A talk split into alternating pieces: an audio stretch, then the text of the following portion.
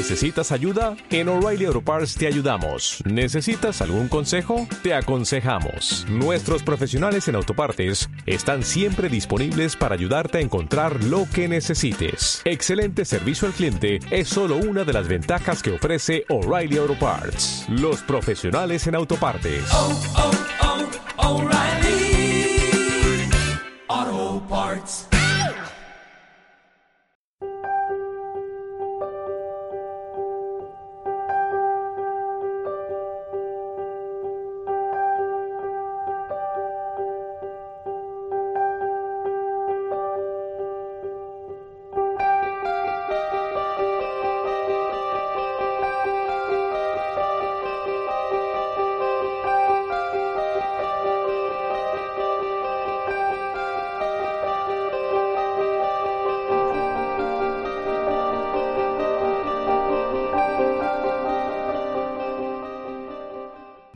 Buenas noches, bienvenidos al programa 343 de Misterios en Viernes. Recordad que si estáis en directo, estáis escuchándonos desde Radio Color, en la 106.2, desde Radio Arcoiris y desde Urban Revolution. Y si no, pues tenéis más posibilidades, pues como las reposiciones tanto en Radio Color como en Radio Arcoiris, en nuestro canal de iVoox, en el canal Podcast de Misterios de iVoox, de Ermac y de Sevilla. O sea que podéis escucharnos como y cuando queráis. Y este programa vamos a celebrarlo de varias maneras porque primero vamos a eh, dedicárselo a un amigo que le gusta mucho este tema, es nuestro amigo Ricardo Díez. Él sabe por qué se lo digo, es un tema que le apasiona, el tema de la muerte, es lo que vamos a hablar esta noche, pero no eh, esas experiencias ECM, experiencias del hecho de muerte, no, vamos a darle un pequeño giro y vamos a hablar de cosas que están relacionadas con la muerte, pero desde otro punto de vista, ¿verdad, Seila? Buenas noches. Muy buenas noches, Miguel Ángel. Muy buenas noches a todos. Vamos a hablar de la muerte en todo su abanico para entenderla un poco mejor. Como hemos dicho, vamos a hablar de esos ayudantes que, que tenemos en ese proceso, de muertes que no lo son, de esas consecuencias legales, de rituales y cuidados post-mortem. Se puede elegir nuestra propia muerte y es que la muerte es el destino inevitable para todo ser humano, es la, es la culminación de nuestro camino y cada cultura es verdad que la ha vivido y la ha asumido de diferentes formas porque realmente el proceso de la muerte mm, no se ha modificado, pero nuestras actitudes, nuestras creencias, las conductas en lo que nos hace interpretarla eh, pues de, un de una manera o de otra. Incluso dentro del círculo de nuestros amigos podemos encontrarlo. Hay gente que lo ve como, como el fin y ya está, es algo irremediable y, hay gente como por ejemplo, yo siempre lo digo que para mí pues es todo un trauma. Algunas definiciones de muerte consideran que este hecho es lo contrario a la vida, ese es, es el fin, ya no hay nada más. Incluso en el pensamiento médico del siglo XVIII pues la muerte era el hecho absoluto, era el término de la vida y asimismo el de la enfermedad. Así que esta noche vamos a hacer una recopilación de casos, de tratamientos, de prácticas y sobre todo de, esas- de esos ayudantes de la muerte. Pero antes, eh, hace poco hemos visto ¿no? que está un poco revuelto el misterio, gente que eh, critica ciertos programas, gente que valora los programas a nivel de descargas. Y claro, si extrapolamos eso un poco al mundo de la televisión, por ejemplo, eh, la Isla de las Tentaciones sería el nuevo Harlem, ¿no? Eh, todo el mundo lo ve, mucha gente lo ve, entonces cu- cuanto más gente lo ve es porque es algo de calidad, ¿no? Pues eso se pasa a veces en, los programas de misterio, ¿no? Gente que alardea de que cuanto más descargas tiene mejor, gente que dice que ideas de ciertos programas no son ideas originales. A fin de cuentas, eh, los que hacemos programas de misterio, en este caso nosotros, Misterios en Viernes, lo hacemos porque lo pasamos bien, porque disfrutamos, porque es un rato, eh, primero, de compromiso nuestro con vosotros, con nuestros oyentes, por eso intentamos no fallar ninguna semana. Segundo, porque aprendemos muchísimo a la hora de hacer un programa de radio o un podcast de misterio o como cada uno lo quiera llamar. Y luego tenemos unos pequeños pagos, que seguro que Seila va a entenderme por qué digo estos pequeños pagos, pues como nos pasó otro día con Ana González, que estábamos en el cine a punto de ver una película y recibimos un mensaje por Messenger que a mí me hizo eh, no hablar casi, y sabéis que es difícil hacerme callar, o por ejemplo Seila, que leyendo el mensaje pues estuvo llorando. O por ejemplo lo que nos pasó con Marcano el otro día, que la conocimos en la feria del libro, pues poder charlar con esas personas de tú a tú, conocerlas, saber sus inquietudes, sus motivaciones, eh, sus gustos, ese es el pago para nosotros. Me da igual las descargas, me da igual no ser un referente en el mundo del misterio, me da igual muchísimas cosas. Al final, lo que me interesa es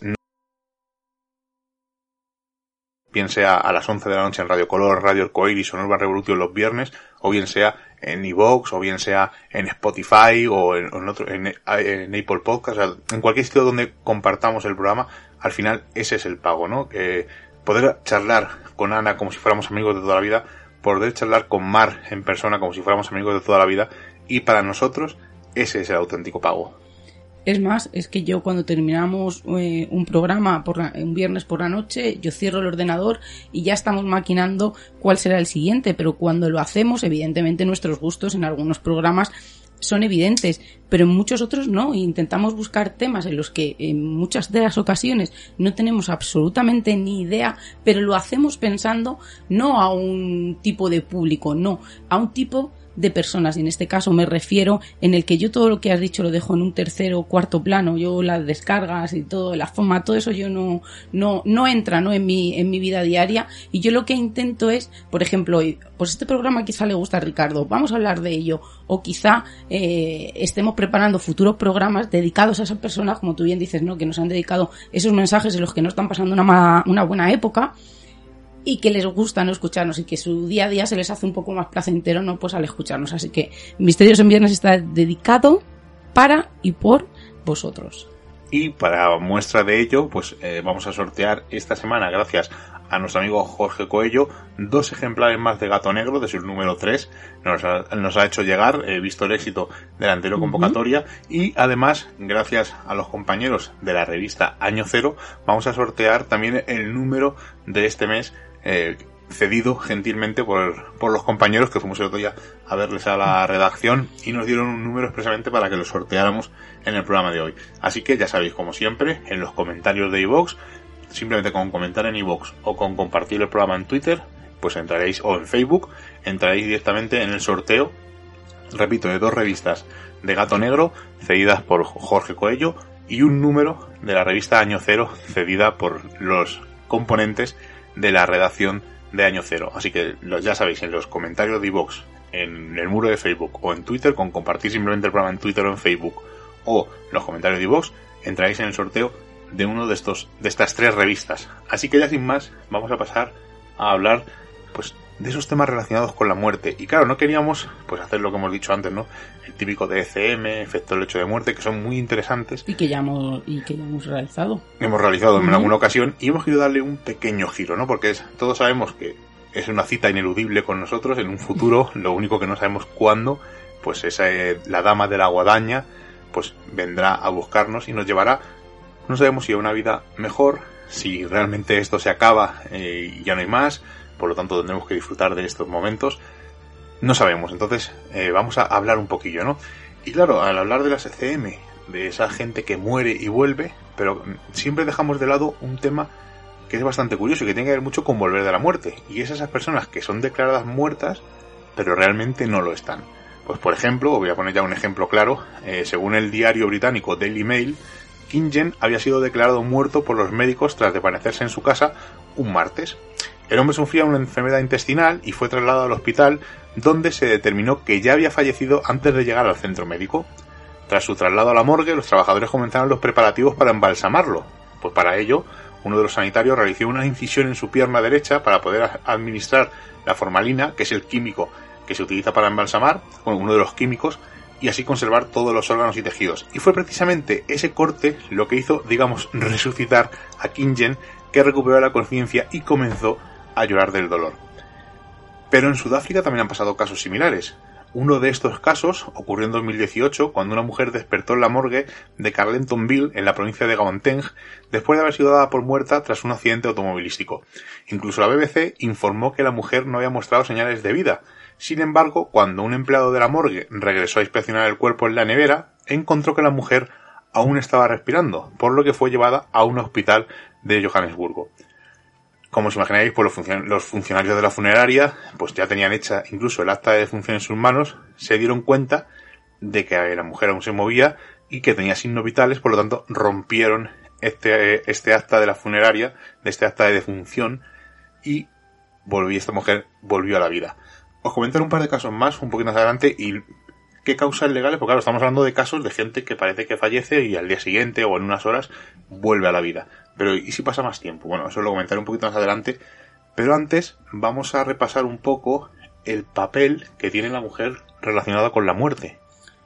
Vamos a repasar o vamos a, a comentar el papel de la mujer a la hora de, de partir, de dejar este mundo. Además, eh, yo creo que este programa comenzó porque yo tenía un gran interés en, en conocer, en buscar información sobre el papel que, que, tiene la mujer dentro de, del mundo de la muerte. Pues las mujeres desempeñaban un papel específico en los rituales funerarios, quizá porque son dueñas o somos dueñas del nacimiento, y es que si en el nacimiento pues nos hallamos íntimamente relacionadas, sobre todo con, con aquella parte del cuerpo que, que, da la vida, pues en la muerte también eran las encargadas de vigilar los, rituales de preparación del cuerpo del fallecido para poder purificarlo antes de la presentación, sobre todo a sus familiares y a sus amigos. Tenemos un ejemplo muy claro y es la muerte de Sócrates. Y es que Platón en su obra Fedón describe este comportamiento de, de Sócrates en los últimos días. Y ahora me vais a entender. Sócrates nos dice fue condenado a muerte. Sus amigos le prepararon un plan de fuga, pero él prefirió acatar la ley y murió por ello. Pasó sus últimos días de vida con sus amigos y sus seguidores y poco antes de cumplir su sentencia se bañó. Una vez limpio, bebió un veneno y cuando sintió sus piernas ya pesadas se acostó dignamente sobre sus espaldas sin quejarse ni mostrar ningún sufrimiento, sino todo lo contrario. Él era una persona mucho más optimista y decía que se encontraba en ese lugar eh, que todos eh, queremos estar en algún momento sin sufrimiento, eh, sin saber que solo, vamos, sabiendo que solo había paz, sabía perfectamente que iba a morir, pero no, no, le, no le resultó un trauma en ese, en ese momento y es lo que hizo, ¿no? Lo transmitió a todo lo que le rodeaban. Podemos destacar entonces que Sócrates se lava y tiene un significado, prepararse para morir con la intención de evitar que las mujeres tuvieran que lavar su cadáver. Y es que el cadáver es expuesto durante uno o dos días sobre un lecho de gala, vestido con ropas blancas, lavado, aunque él ya se hubiera lavado, pero tenían que hacerlo, tenían que comenzar esos rituales, y untado con esencias perfumadas. Las mujeres de la casa lo condujeron hacia esa lamentación ritual y cantaron el treno fúnebre. Las mujeres las que son las que se aseguran los ritos dentro de la celebración eh, del muerto, vamos a decir, de la muerte.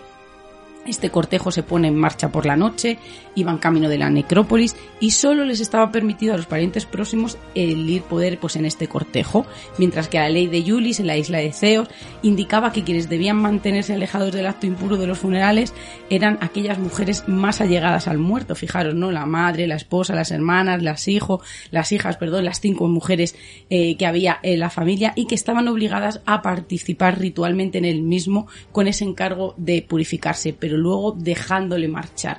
Yo creo que es algo muy bonito. Eran los que, eh, las mujeres las que seguidamente, después del nacimiento, parece que les dejaban, ¿no? En su vida y a la hora de partir, otra vez estaban allí presentes. En este caso, le preparaban, le purificaban y le dejaban ir. Yo creo que, que es algo muy bonito y con una evolución eh, muy curiosa que ha tenido a lo largo de los años en la que podemos encontrar algunos personajes que vamos a contar a continuación. Bueno, voy a seguir contando estos casos un poco curiosos, ¿no? De esas vueltas de la muerte, pero esas vueltas en, ya estamos viendo, ¿no? En 24 horas, en, de un día para otro, en menos, en 12 horas incluso. Y otro caso ocurrió en Cabo Oriental, y este es bastante curioso porque lo que pensaban los eh, empleados que era, era un fantasma, pero vamos, no adelantemos nada. Estamos en un depósito de cadáveres del municipio de Líbode, en Sudáfrica, y estos hombres que estaban trabajando en el depósito se llevaron un susto después de que un hombre de unos 50 años, quien había sido ingresado ya en la nevera de la morgue desde hacía más o menos unas 21 horas, este hombre pues comenzó a gritar y a pedir que le sacaran de allí quejándose de que hacía mucho frío. Según reportaron los empleados a la BBC, estos hombres se pensaron que era un fantasma, que era una especie de poltergeist. Pero, eh, tras recobrar la calma, llamaron a la ambulancia y el hombre fue hospitalizado por deshidratación. Los doctores concluyeron que su estado de salud era estable y que no necesitaba ningún tratamiento más. Había vuelto a la vida, digamos, después de 21 horas. Pero claro, esto no solo pasa en Sudáfrica, eh, en Líbano, en países eh, sino en países más cercanos, incluso como en España. Y si sois de leer periódicos, recordaréis que en el año 2018, en Asturias, un recluso de unos 29 años fue declarado muerto después de que tres médicos certificaran su fallecimiento. El personal penitenciario de la cárcel asturiana, donde cumplía este hombre una condena de dos años y medio por robo, encontró al hombre en su celda inconsciente, sentado en una silla y con medio cuerpo tumbado sobre la cama. Digo inconsciente porque en un primer momento pensaron que había fallecido. Insisto, tres médicos certificaron su fallecimiento. El hombre recobró el conocimiento horas después, antes, unas horas antes de que le realizaran la autopsia. Y según declaró la hermana al, diario El País, el preso estaba metido en una bolsa negra y los de la morgue se percataron de que estaba vivo debido a que comenzó a llorar y pedía que le sacaran de ese lugar. Como veis, son casos que no ocurren, como digo, en sitios alejados, sino incluso aquí en España han ocurrido casos. Pero antes de hablaros de qué consecuencias puede tener, vamos a ver quién es la cavadora. Pues es un ayudante de la muerte, además es un personaje que a mí me fascina y estamos hablando de la cavadora de Cerdeña pero tiene un nombre que es mucho, mucho más bonito y mucho más romántico, que es La Última Madre. Pues en Cerdeña existía una tradición relacionada con la muerte que se practicó en el norte de la isla hasta mediados del siglo XX. Pero ¿cuál es su origen? Pues llega hasta nuestros días como un vestigio antropológico de la época de dominio cartaginés y su máxima deidad hay que entender que estaba representada por Baljamón, que exigía sacrificios humanos y dejó esa costumbre que consistía en que una anciana vestía totalmente negro, con un velo también negro que le cubría la cara, eh, por lo menos los ojos, a la que llamaban la acabadora, y era la encargada de acabar con la vida de los enfermos moribundos a los que se les consideraba incurables para aliviarles del dolor y procurarles la muerte de una forma rápida. Pero ¿cómo actuaba la acabadora? Cuando una familia sarda se encontraba en esa situación, pues acudía a las acabadoras que realizaban, pues vamos a decirlo, que para nosotros quizás sea un su siniestro cometido de una forma gratuita. Cuando se acordaba su intervención, que era siempre de noche, la familia procedía a tapar o a retirar todos los crucifijos e imágenes religiosas que había en la habitación del enfermo, depositando un yugo al lado de la cama para luego abandonar la casa dejando la puerta abierta. En todas las casas sardas sobre la chimenea eh, todas las familias exhiben un yugo. Hay que entender que, en este momento para nosotros parece ser, ¿no? O, puede parecer que es algo demasiado macabro, siniestro, ¿no? Y, incluso que estaría rozando o que roza la ilegalidad, pero vais a entender un poco. Entonces aparecía la cavadora con su siniestro semblante, provista de una maza de madera en forma de té. Ella consolaba al moribundo, cogía el yugo, lo ponía en su nuca que estaba eh, y tenía que estar boca arriba para darle un golpe seco en la cabeza y hay que decir que un quiebro en las cervicales bastaba para acabar con su vida. Parece algo increíble, ¿verdad? Pues es que hay que entender que en ese momento la ausencia de médicos era era un problema, era una problemática que existía, sobre todo en esos pueblos del norte de Cerdeña. Y curiosamente las acabadoras ejercían también de comadronas, complementando, eh, parece ser, este ciclo de la vida. Pues con la llegada del cristianismo esta, esta práctica fue considerada aberrante y las autoridades hicieron pues lo que estuvo en su mano para acabar con esta tradición. Hay que decir que en Cerdeña todavía pervive el recuerdo ancestral de, esta acabadora, el ángel de la buena muerte, como le llama mucha gente, esa mujer encargada de facilitar a los moribundos el tránsito al otro mundo, y es que los sardos intuyen que ese yugo representaba el alma de su familia, de sus ancestros, y por eso lo guardan, pues casi siempre no lo exhiben encima de las chimeneas. Creo que actualmente lo que se hace es como tallar un pequeño yugo de madera y eso es lo que se tiene en las casas defiende todo el mundo que, que, que, entendió o que pudo llegar a entender esta práctica, defiende que no era una bruja, que no era una hechicera, estamos hablando de una partera, como, como os he dicho, y que su trabajo era un acto de amor casi necesario en un momento en el que no había medicinas para aliviar los dolores y, que esta mujer se dedicaba al cuidado de un enfermo terminal y que imaginaros que en aquel momento si se siguiera con ese sufrimiento o con esos tratamientos que deberían de ser eh, costosísimos, pues eh, haría que la familia fuera a la quiebra. Por eso, pese a su silueta que parece siempre que está ligada con la muerte de una manera un poco cruel, pues la acabadora era considerada en la tradición popular como la última madre. Bueno, pues ¿qué consecuencias tiene volver de la muerte?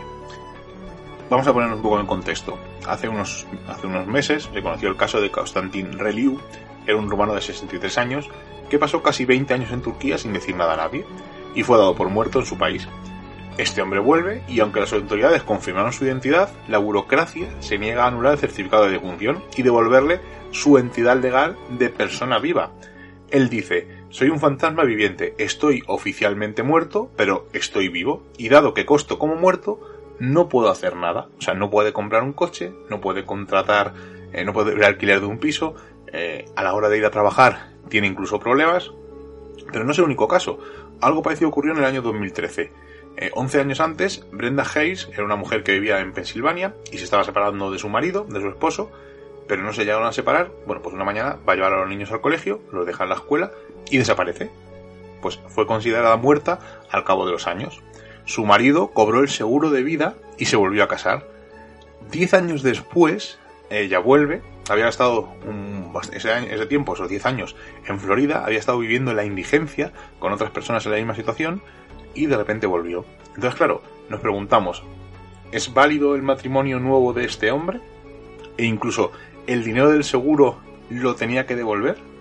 Bueno, pues no vamos a entrar en dimes y diretes de problemas legales y económicos derivados de la resucitación de estas personas, porque yo creo que hay otros problemas peores, ¿no?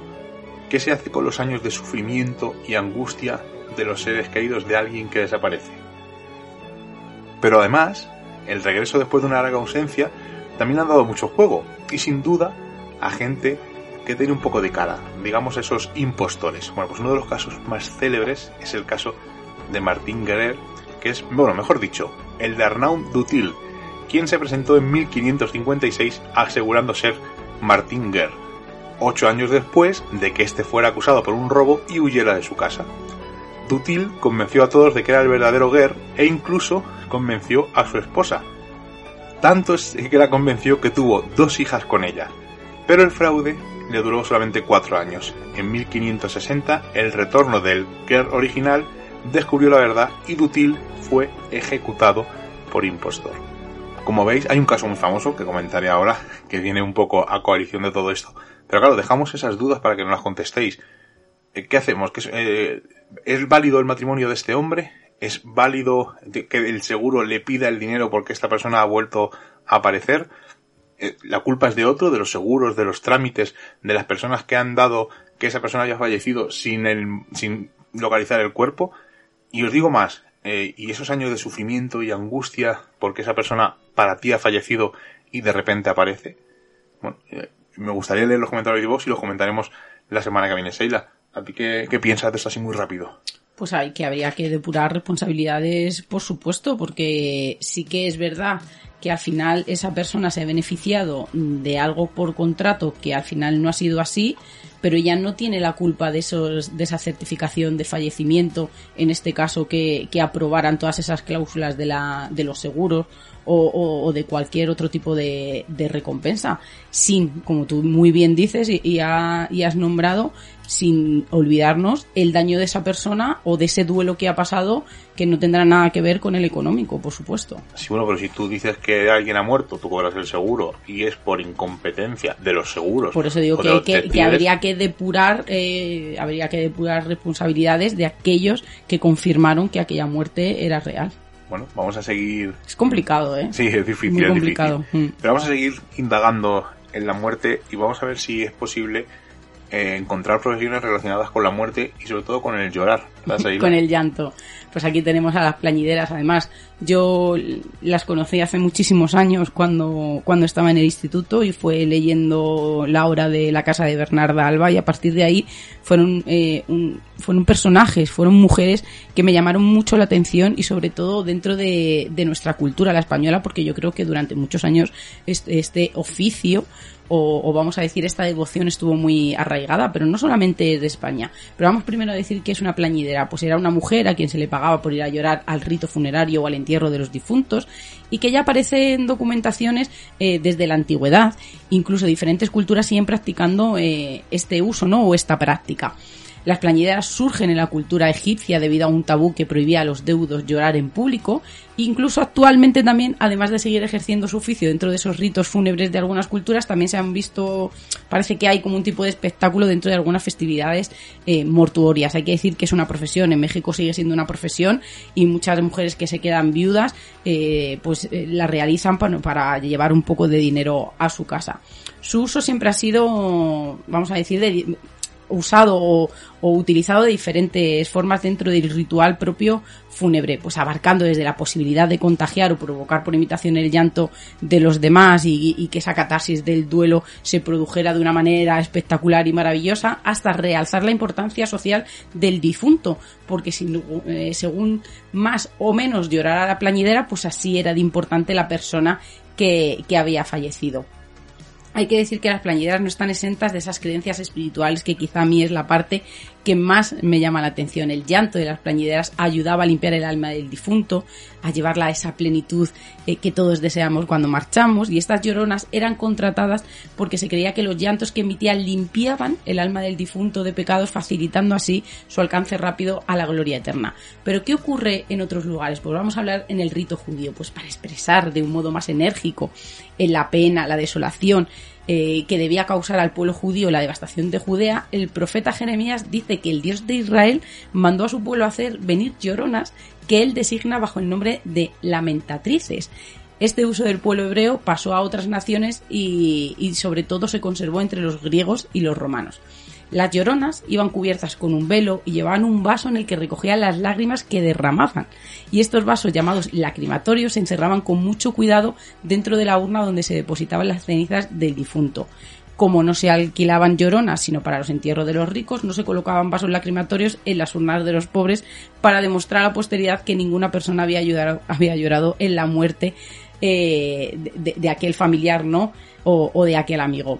Solían ser mujeres de mediana edad, en algunos casos eran viudas o personas que por diversas razones se habían quedado solas. Las lloronas eh, asistían a los velatorios completamente de negro, se solían contratar de dos o tres y eran ubicadas en un sitio especialmente reservado para que emprendieran ese dramático sollozo hasta el momento del sepelio. Es curioso.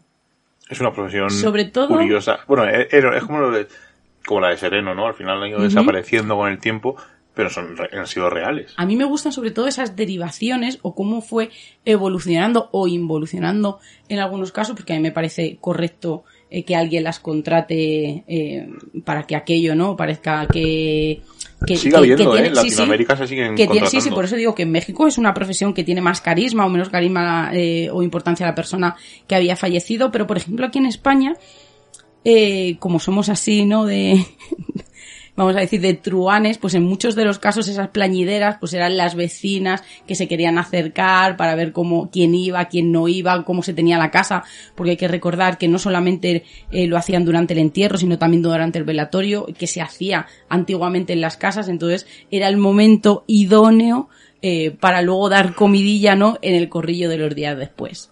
Es curioso. Es curioso. Es como, muy, muy curioso. como curioso es la historia que os voy a relatar. La habéis escuchado seguro en muchísimos, eh, muchísimas veces. Hay incluso una película de Pilar Miró que está inspirada en este caso, y es el famoso crimen de Cuenca. Hay gente que se ha empeñado en que luego sacar el auténtico crimen de Cuenca, que es un crimen que no tiene nada que ver con esta historia. A nosotros, que somos más románticos, pues seguimos manteniendo con que el auténtico y único crimen de Cuenca es el que os vamos a contar a continuación. Dos personas llamadas Gregorio Valero y León Sánchez son amigos, son vecinos de un pueblo conquense y son detenidos como presuntos autores de la muerte de José María Grimaldos, conocido como el Cepa, un pastor de oficio, que además es compañero de estos dos hombres, de Gregorio y León, que ha desaparecido. Además, desaparecido de la noche a la mañana. Estos hombres defienden su inocencia, pero los vecinos del pueblo sospechan que Gregorio y León habían podido matar a su colega con la intención de robarle el dinero que había obtenido por la venta de unas ovejas de la propiedad de este último. El cadáver del cepa no apareció por ningún lado, y los dos acusados mantuvieron que eran inocentes en todo momento. Por esta razón, el juzgado de Belmonte decidió archivar el caso ante la falta de pruebas, evidentemente, no había cuerpo, pues no se podía eh, encontrar la prueba principal. Pero, dos años después, llega al municipio un nuevo juez que, influenciado por el cacique local y el cura de Tres Juncos, que además les tenía un poco de manía a Gregorio y a León porque eran descreídos en materia de religiosa y eran algo anarquistas, pues ordena la detención este juez de Gregorio y de León. Los dos hombres acabaron confesándose culpables del asesinato después de ser sometidos a crueles torturas por parte de la Guardia Civil. El fiscal pidió entonces la pena de muerte para ambos, aunque la Audiencia Provincial de Cuenca, que en mayo de 1918 les consideró autores de un delito de homicidio, tuvo a bien conmutar la petición fiscal y les condenó únicamente a 18 años de cárcel, de los que solo permanecieron en prisión 6 años. Lo más increíble del asunto es que el CEPA fue visto en un municipio cercano a principios de 1926. Para más INRI, el cura de Tres Juncos recibió una carta de otro párroco en la que se le informaba que José María Grimaldos, que era feligrés de esa parroquia, necesitaba su partida de bautismo porque iba a contraer matrimonio. Pues sí, como lo habéis escuchado y como muchos sabríais, aquel hombre supuestamente asesinado estaba vivo y coleando. Simplemente se había mudado a un pueblo cercano. Es el crimen de Cuenca, es el caso más famoso, digamos, de aquí de Cuenca, uno de los más famosos, y es un hecho real y verídico. Al final vemos pues como mm, estas desapariciones, claro, en esos tiempos no era como ahora, ¿no? Que tú desapareces eh, y salvo que uses redes sociales y tal o uses la tarjeta de crédito que te puede localizar, desapareces y has desaparecido, pero en esos tiempos, hace casi 100 años, pues al final, o más de 100 años, pues al final era muy difícil y estabas en un pueblo al lado. Pero bueno, son historias de la España profunda, historias de España, y hay que contarlas tal cual ocurrieron.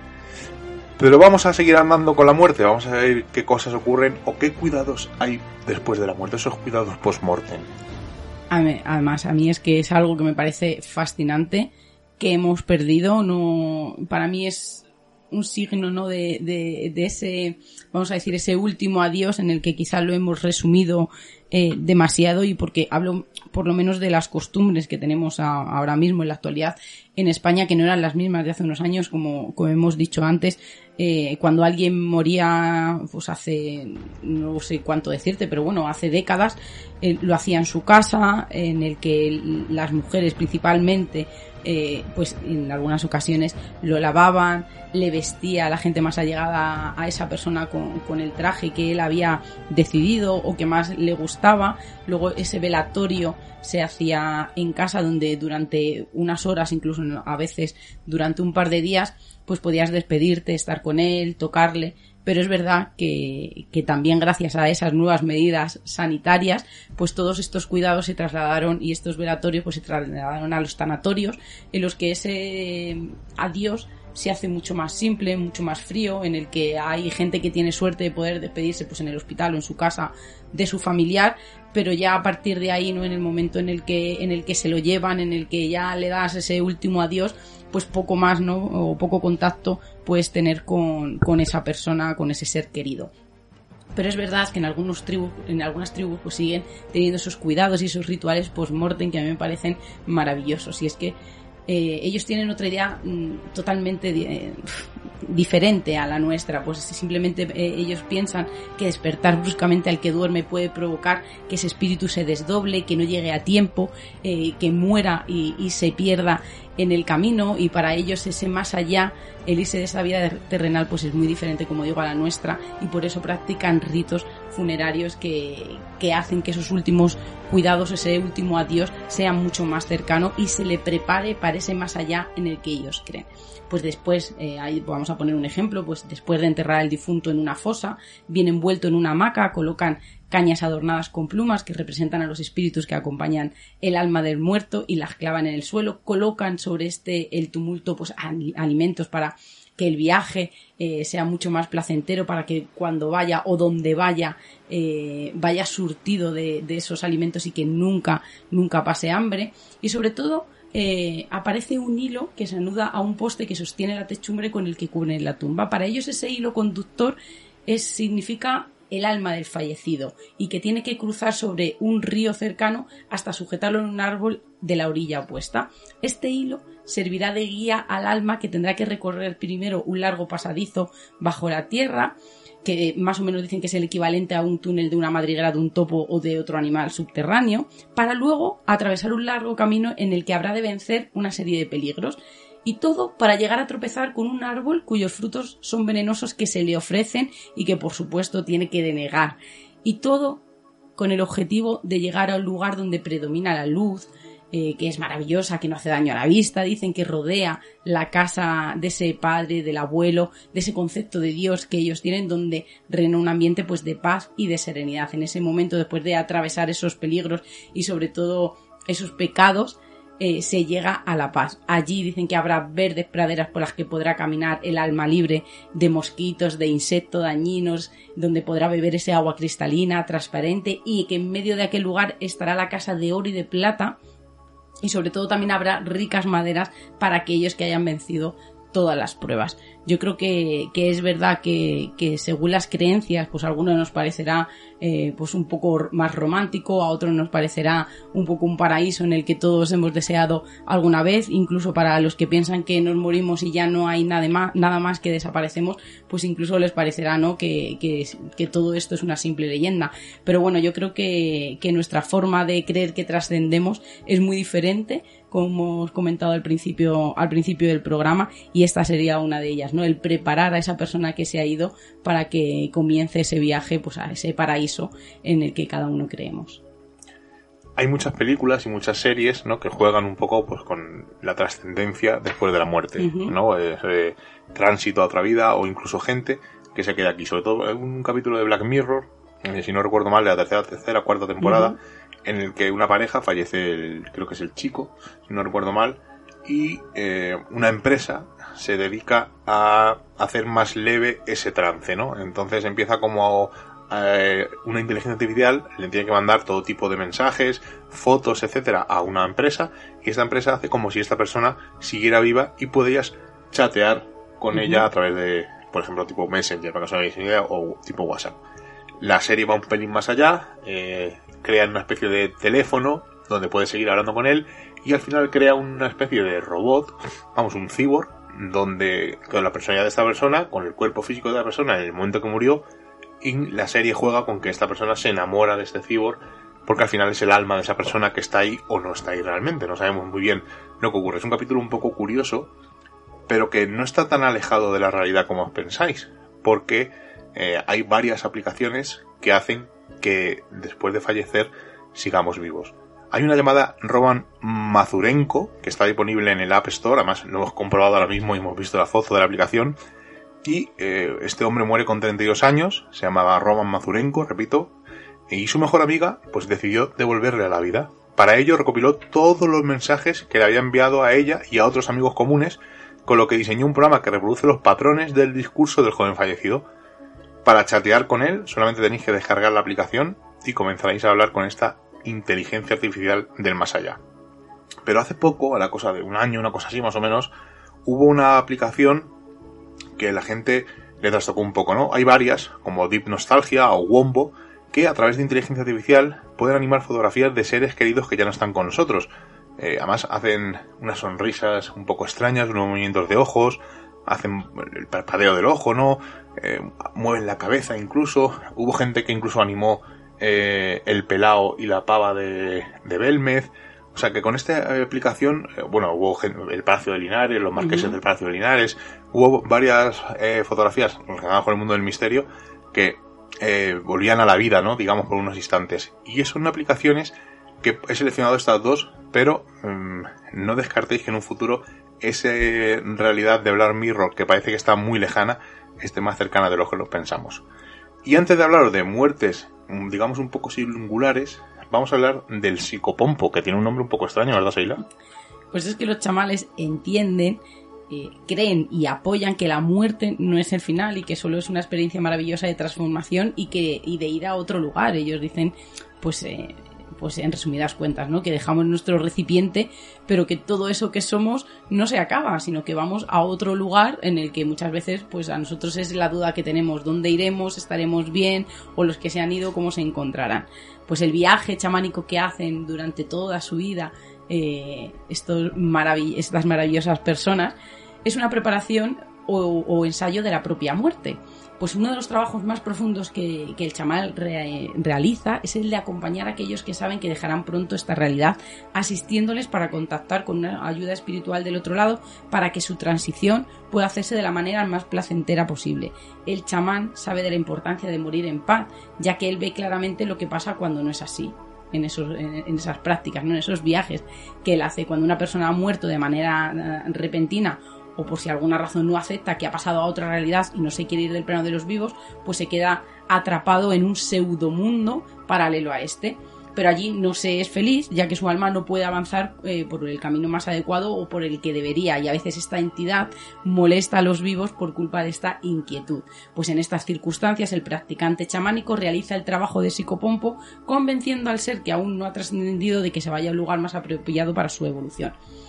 ¿Qué ocurre dentro de una sesión de psicopompo? Pues este practicante chamánico realiza un viaje a un plano no ordinario de conciencia para ver si su alma al morir se ha quedado apegada a este mundo. Si es el caso, pues acompañará al alma a un lugar donde se va a sentir mucho más plena, va a encontrar esa plenitud. Y a menudo supone un gran alivio para los familiares saber que ese ser querido ha llegado al lugar al que tenía que ir y que está feliz. A veces el alma envía un mensaje conciliador de vuelta para ellos que es transmitido por el practicante. También es verdad que no solamente eh, estos viajes se, se, realizan cuando ya ha fallecido esa persona, sino como hemos dicho, cuando está a punto de hacerlo. Es, eh, eh, forma parte de, de, ese enlace conciliador en el que busca ese guía espiritual, en el que da paz para que esa persona se pueda marchar, el que los dolores o convencerle de que, de que ese paso que realmente cuesta porque vas a dejar a los que a los que tú quieres vas a dejar todo lo que tienes en este plano terrenal pues eh, va a transformarse en otra cosa en el que los dolores no existen la felicidad es continua vas a seguir el camino que deberías de vamos que deberías de seguir o que está escrito de alguna manera así que todo esto pasa en las sesiones de psicopompo no solamente se realizan con un ser fallecido que, que no encuentra el camino que está perdido sino también con la persona que va a emprender ese viaje bueno, vamos, estamos hablando de la muerte, profesiones, pero claro, estamos dejando de lado un poco la forma de morir, ¿no? Hay gente que muere pues, de viejo, gente que muere durmiendo, luego muertes un poco más trágicas, ¿no? En accidentes de coche, de aviación, ahogados, quemados. Pero hay muertes, digamos, singulares o extrañas y podríamos hacer un programa entero simplemente de eso. Pasa que he seleccionado unas poquitas que me han parecido bastante curiosas. Por ejemplo, en el año 1941, el escritor norteamericano Sherwood Anderson se tragó un palillo de dientes en una fiesta y posteriormente murió de peritonitis. Jack Daniel, el fundador de la distillería radicada en Tennessee que tiene el nombre del whisky Jack Daniels, se murió en el año 1911 a causa de una contaminación por bacterias en la sangre. Y diréis, bueno, pues esto no tiene nada de singular. Bueno, pues es que seis años antes se había lastimado el dedo del pie al patear la caja fuerte, al olvidarse de la combinación, esto hizo que se le infectara el dedo y seis años después murió. En el año 458 a.C., el escritor griego Esquilo murió cuando un águila dejó caer sobre él una tortuga de gran tamaño, confundiendo su cabeza calva con una piedra. El águila tenía la intención de romper el caparazón del animal para poder comerse su carne. Aunque se os suene un poco a pitorreo, son todas muertes reales. Francis Bacon, que es una de las personas más influyentes del siglo XVI, era político, era filósofo, escritor, científico, murió rellenando un pollo de nieve. Y me explico. Una tarde de 1625, Bacon estaba mirando una tormenta de nieve y pensó que la nieve podría conservar la carne como lo hacía la sal. Entonces decidió probarlo, compró un pollo en una aldea cercana, lo mató, lo peló y se quedó fuera de casa para ver cómo el pollo era cubierto de nieve y se congelaba. El pollo nunca se congeló, pero Francis Bacon murió de una pulmonía. Y ahora esta muerte es un poco extraña y ahora os explicaré por qué. Ray Chapman, que es un jugador de los Cleveland Indians, fue asesinado por una pelota de béisbol. Y claro, pensaréis, como yo cuando lo leí, que alguien había ido, sabéis que en Estados Unidos las pelotas de béisbol, por ejemplo, si un home run eh, lo hace un jugador muy famoso, esas pelotas valen un dinero pues pensaréis, ¿no? Que alguien asesinó a este hombre, como pensé yo en su momento al leer la noticia, porque tenía una pelota de estos muy valiosas. Bueno, pues no, vais a ver por qué murió. En aquellos días en los que jugaba Ray Chapman, los pitchers, que son los que lanzan la pelota, pues solían ensuciar la pelota antes de lanzarla, pues para que fuera más difícil verla. Sabéis que son normalmente son blancas, pues las ensuciaban para que no pudieran verlas. El 6 de agosto de 1920, jugando contra los New York Yankees, Carl Mays, que era el pitcher de los Yankees, lanzó una pelota sucia contra Chapman, quien no la vio y recibió un golpe en la cabeza que le causó la muerte. Además, al instante. Son muertes curiosas, muertes singulares, había, daría para un programa entero, pero vamos a obviar un poco esas muertes y vamos a ver qué es la cairotanasia. ¿Se puede decidir tu propia muerte? Decidir. Sería un poco como la, eutanasia, ¿no? Vamos a entrar un poco en un terreno pantanoso donde vamos a pisar términos como el suicidio, la eutanasia, ese derecho a morir, pero vamos a olvidarnos un poco eh, de la actualidad y nos vamos a ir a la antigüedad. pues en el contexto de todo el mundo, vamos a decir, o, del proceso de ser anciano, sobre todo en el mundo clásico, pues en este momento era muy difícil establecer una línea divisoria entre el suicidio y como estamos hablando de la cairotanasia, considerada por algunos como la muerte oportuna. Pues en la mayor parte de los casos que se trataron de estas muertes lo hicieron como suicidios entre los ancianos, pero no fue otra cosa que la puesta en práctica de la cairotanasia que es la decisión, de, la decisión perdón, de infligirse la muerte cuando está meditada y justificada y que se llega a esta conclusión de que la vida ya no puede seguir disfrutándose con un mínimo de condiciones psíquicas y físicas las cuales la hagan apetecible y digna de ser vivida. Tienen la conciencia de haber llegado al final de su ciclo vital y el mayor número se limita a la vejez y a la enfermedad, por lo tanto, eh, la mejor opción era la de morir. Yo creo que hasta aquí estamos hablando de una ética bastante coherente, ¿verdad? Sí, claro. Al final tú vives a tu manera y puedes morir a tu manera, ¿no? Pues en el mundo griego y romano tenían un pensamiento común que cuando ya no podían valerse por ellos mismos voluntariamente, tras unos días sin comer y sin dolor alguno, en el era el momento oportuno para dejar la vida. De esta forma, la idea de ese momento justo y de la oportunidad enlaza con Kairos, que era el dios del momento oportuno, del saber adaptarse y de aprovechar las circunstancias. Así que nos encontramos en el momento en el que hubo muchos filósofos que practicaron eh, la keirotanasia, esa muerte a tiempo, ese momento oportuno, y que eligieron a Kairos de la propia muerte. Pero ¿cómo eran estos hombres que decidían que su camino había terminado? Pues normalmente eran hombres de avanzada edad que ya no podían valerse por sí mismos y que eh, habían racionalizado y justificado su muerte argumentando que había llegado el momento oportuno y que se provocarían ellos mismos eh, su muerte. Esta decisión para ellos era un acto de libertad eh, porque decían que ya que no podían haber eh, decidido el momento de su nacimiento, pues podían decidir el momento de su muerte. Para ellos, como digo, eh, Kairos representaba esa idea de la oportunidad. Era una decisión tomada con madurez, hecha con pleno conocimiento de la situación, donde no tenía cabida el dolor ni el sufrimiento y lo más importante, ese retraso de un final inevitable que muchas veces eh, y en la actualidad sigue ocurriendo. Pero ¿cómo era ese final elegido? Pues como decimos, tras tomar esa difícil decisión, tras unos días sin comer y sin dolor alguno, era el momento para dejar la vida. Para empezar, por ejemplo, o, podemos eh, poner algún ejemplo, Porfirio relata que Pitágoras se dejó morir de hambre ayunando, se había refugiado en el santuario de las musas, donde permaneció 40 días privado de alimento. O también se nos habla sobre la muerte del filósofo Demócrito, en el que existen varias versiones, pero que el objetivo era, era el mismo. Dicen que murió como fuese ya muy anciano, se viese vecino a partir de esta vida, a su hermana que se lamentaba de que si él moría en la próxima festividad de las Tesmoforias no podía dar ella la diosa los debidos cultos y le dijo que se consolase. Mandóle traer diariamente algunos panes calientes y aplicándoseles a las, a las narices conservó su vida durante las fiestas pero pasados sus días, que eran tres, terminó su vida sin dolor alguno a los 109 años de edad. Parece ser que eh, eh, este objetivo de que continuase viviendo esos tres días más gracias al olor de unos panes calientes está relacionado con el trigo, que era uno de los atributos propios de la diosa Demeter. Y se aprecia que ese filósofo murió eutanásicamente, sin dolor alguno y de inanición. También tenemos otra versión que nos llega de la mano de Ateneo, en el que el alimento último que el filósofo ingirió fue la miel y no el pan. Pero bueno, el objetivo era que él decidió y sobre todo para que veáis dónde está esa decisión, su hermana le pidió que por, que por favor no lo hiciera en esa festividad y lo hizo días más tarde. Pero este fin era para todos.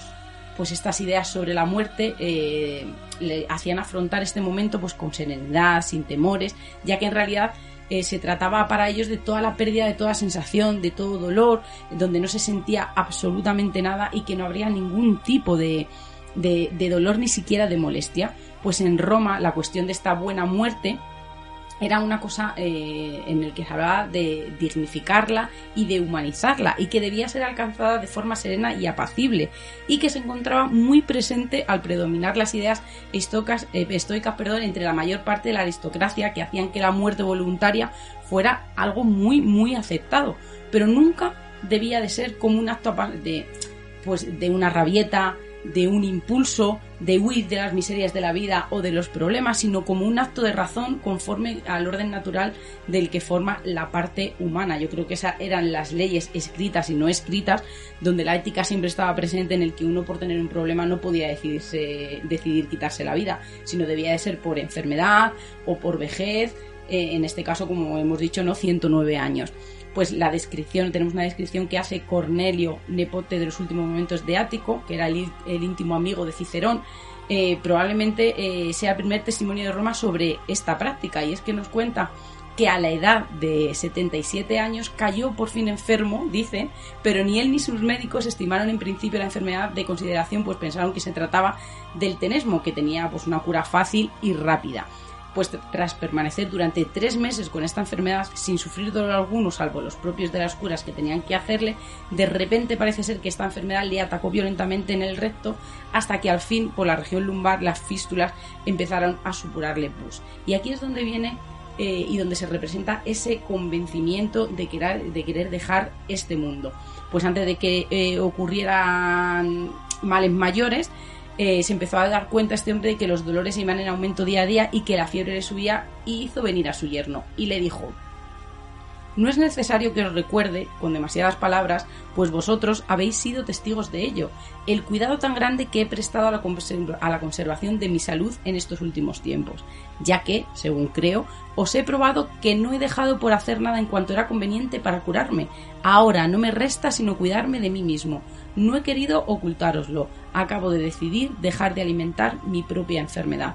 Por eso os suplico que aceptéis mi decisión y que no me obliguéis con vuestros consejos a que desista de ella. Tras esto, dejó de tomar alimento durante dos días, por lo que la, la, fiebre descendió repentinamente y la gravedad de la enfermedad disminuyó. Sin embargo, no por esto desistió de su propósito y a los cinco días de haber seguido aquel plan, dejó de existir. Es algo que me parece muy curioso en el que él dice, he intentado curarme, eh, ya tengo tengo el convencimiento de que esto va a ir a más y que no hay ninguna solución y quiero desaparecer. Y es que hay algo, Miguel, que quiero resaltar que me ha parecido muy, muy, muy curioso, que para que, para que veamos cómo esta práctica estaba tan aceptada socialmente, que en Marsella guardaban en un lugar público un veneno mezclado con cicuta que se suministraba todo aquel que hacía valer ante el Consejo de los 600 los motivos por los que la muerte le era apetecible. No se le daba el veneno más después de su examen, que no permitía a nadie salir de la vida sin un justificado motivo, pero ofrece a quien lo desea un medio de morir tan dulce como rápido, a fin de que aquellos que hayan tenido demasiada buena suerte o demasiado adversa pongan fin a su vida por la aprobación del Estado. Curioso. Es curioso. Sheila, ¿se puede morir de risa? Yo creo que sí. ¿Y de miedo? También, te da un ataque al corazón. Bueno, vamos a ver. ¿Se puede morir de risa? No. Se puede, o sea, un ataque de risa causa que te ocurra algo. En este caso, voy a poner tres ejemplos con unos casos. Dos de personas que se ahogaron debido a la risa. Ah, bueno, claro, pero no es de risa en sí. Exactamente. El caso de Zeusi, que era un pintor griego del siglo V, era uno de los pintores más reconocidos, eh, decidió pintar un cuadro usando a una mujer eh, anciana como si fuera una hermosa Afrodita y cuando acabó de pintar el cuadro y lo miró, le entró la risa, le falló la respiración y se ahogó. Algo parecido le pasó a Crisifo, que era un griego del siglo III eh, Cristo, que le dio un ataque de risa al ver a un burro comiendo higos. Se ahogó y se asfixió. Y luego, eh, Ole Bense es un otorrino de origen danés que murió a finales de los 90 mientras veía la película Un pez llamado Wanda, Viendo la película, las carcajadas que le producían las escenas del film hicieron que su corazón, dicen, alcanzara por momento hasta los 500 latidos por minuto. Consecuencia, un ataque cardíaco. Por lo tanto, morir de risa no se puede, pero debido a esos ataques de risa, tu cuerpo puede tener estos fallos. ¿Y de miedo? ¿Y de miedo? Bueno, pues el cuerpo está diseñado para responder ante el miedo y lo hace preparándose ante una inminente agresión, ¿no? Ante el horror extremo, el organismo produce una reacción de estrés agudo que consiste en liberar grandes cantidades de adrenalina para facilitar la huida o la lucha si fuera necesario, ¿no? Este neurotransmisor acelera el ritmo cardíaco, dilata las pupilas, incrementa el flujo sanguíneo, carga los músculos, y estos cambios son totalmente normales, pero en ocasiones aisladas, cuando la adrenalina se produce a niveles demasiado altos, puede dañar el corazón. Para aumentar la velocidad del latido, las hormonas hacen que se abran los canales del calcio en las células. Al recibir mayor cantidad de este elemento del calcio, cambia su potencial eléctrico y provoca una fuerte contracción del músculo cardíaco. Si continúa recibiendo elevadas concentraciones de calcio, los músculos no tienen tiempo de relajarse y la persona puede sufrir un tipo de arritmia llamada fibrilación ventricular debido al ritmo cardíaco rápido y caótico. Además, la presión sanguínea baja, el riego no llega al cerebro, con lo que el individuo perdería la conciencia. Y si no recibe asistencia, pues todas estas condiciones harían que pudieran causar la muerte, o la muerte, perdón. Por lo tanto, morir de miedo sí es posible. Vamos a pasar muy rápido a los comentarios de vos, nos quedan unos 5 o 6 minutillos y porque además hay que en algunos hay que declarar un poquillo. Eh, la semana pasada estuvimos hablando de avistamientos ovni y de contactados y Marcano, la que hemos nombrado antes, nos dice interesantes testimonios. Fue un placer conoceros, chicos. Se me, me hizo mucha ilusión. Creo que se notó que era verdad. Un besazo. Yo creo que sí, que nos lo ha pasado muy bien ese ratillo que estuvimos juntos. Eh, le contesta un anónimo que no vamos a comentar. Roberto de Pablos. Hola, pues lo que gana esta gente para mí es un enigma, porque hay de todo, ¿no? Hay notoriedad, hay problemas psicológicos, o simplemente quedarse con el personal. Como estudio psicológico es interesante.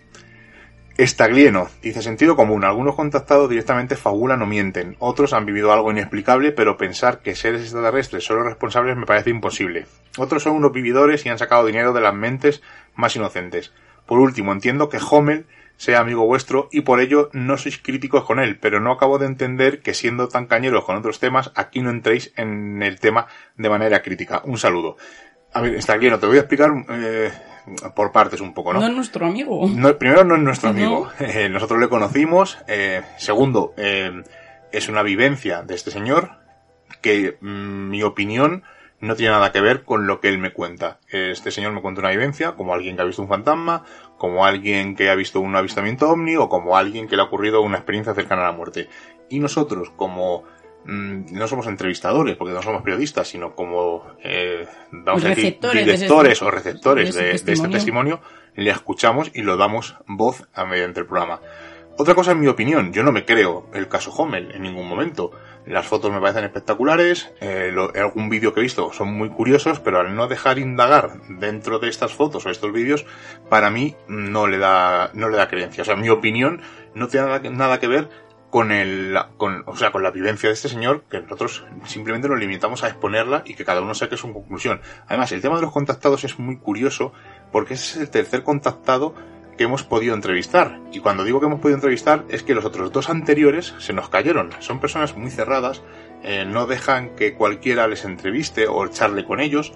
Eh, nosotros tuvimos mm, dos casos anteriores. Eh, uno era un tal Pachi Villar de Paul, que además era un contactado violento, ¿verdad? Sí, le estuvo acosándome. Además, y cuando digo acosándome, es que estuvo acosándome por redes sociales durante mucho tiempo porque su testimonio eh, no me lo creía. Entonces él me decía que si era un embustero, que si le había prometido una entrevista, que si tal. Bueno, al final tuve que llegar a bloquearle. eh, creo que le entrevistó eh, Juan Romero o Juan Fran Romero, el, que tiene un programa en Gran Canaria, en las Islas Canarias. en Juan sí, Fran, creo. Juan Fran Romero, creo que es.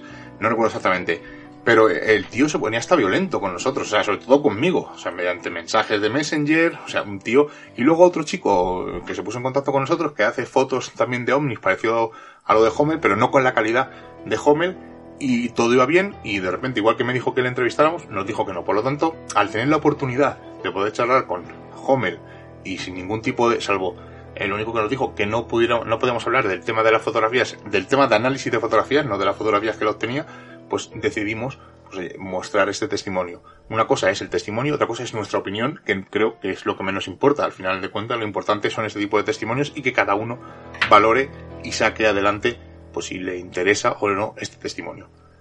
Anónimo dice que bueno, que dejemos de dar valor a este tipo de testimonios, que el programa está bajando en picado. Eh, otro anónimo dice lo mismo, que es un tarado iluminado. Eh, la gente, otro anónimo, la gente dice muchas burradas.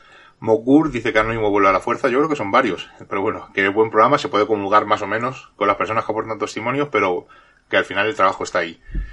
Otro anónimo dice que el caso Homil miente mucho, que se le nota que, no dice verdad. Otro anónimo nos habla de la farmacéutica Pfizer que ha comunicado la retirada en América de los lotes Chantis o Champis, que es un, un producto para evitar eh, que fumadores abandonen su consumo de tabaco. Y por último, Puri, Puri Luque, perdón, nos dice buenas tardes, buen programa a pesar de todos los problemas técnicos. Lo que vieron los chavales en plena cuenca podría ser muy bien la Estación Espacial Internacional, por el brillo y por la trayectoria. podría ser ella, pero para más información que vayan a cualquiera de las webs que hay de satélites y que pongan la fecha exacta con la hora y el lugar donde avisaron de salud. Pues si es una buena idea, pues, se la comunicaré a este compañero porque tengo trato con él casi casi a diario y que si recuerdan la fecha, pues oye, que le echen un, un ojo y lo miren.